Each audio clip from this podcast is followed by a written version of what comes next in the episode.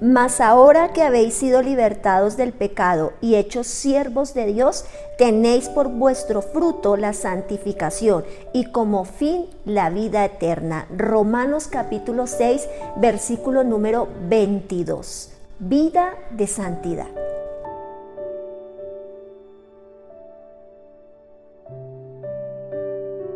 La palabra fructificar una palabra muy significativa que aparece en la Biblia desde el comienzo. El deseo del corazón del hombre desde el inicio, fructificación. Y sabes, hoy lo relacionamos en Romanos en relación a la santidad. Y esta fue la primera bendición que Dios le, le otorgó a Adán y Eva en capítulo 1, versículo número 28 del libro de Génesis. La palabra fructificar, dirigida a ellos para que diesen fruto, dirigida a ellos para que se convirtiesen en toda una bendición en la tierra. Su propósito, objetivo, deseo del corazón de Dios para con el hombre, fructificación. Su trabajo no sería en vano, la obra de sus manos no sería en vano, sino que todo lo que hiciesen en todas las áreas de sus vidas sería fructíferos, fructíferos en relación a una vida conyugal, fructíferos en relación a una vida matrimonial, fructíferos en sus finanzas, en su familia, en el fruto de su vientre, en todo lo que ellos representaban en cuerpo, en alma y en espíritu.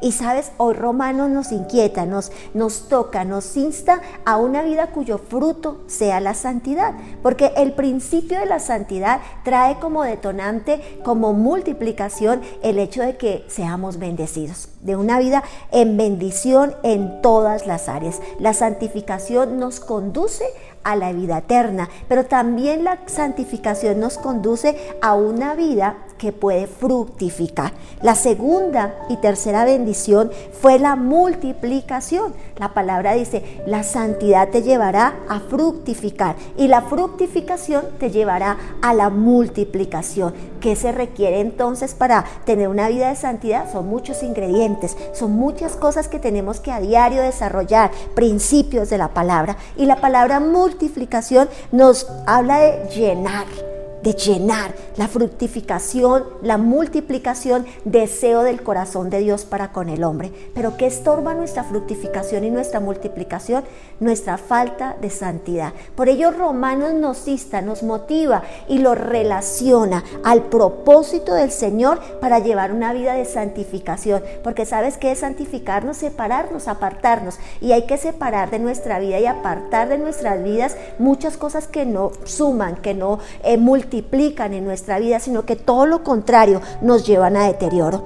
La segunda y tercera bendición fue la multiplicación, llenar la tierra. Fructificaos, les dijo Adán y Eva. Y hoy nos está diciendo, fructificaos. Pero para fructificar es necesario separarse, es necesario santidad en nuestra vida. La cuarta bendición que desataba el Señor en el libro de Génesis es la autoridad. La primera pareja era la que tenía el dominio sobre la la creación y no la creación sobre ellos, no la creación sobre el hombre. Sabemos que por causa del pecado el hombre pasó de la autoridad a la esclavitud. Y la quinta bendición fue gobernar y conquistar.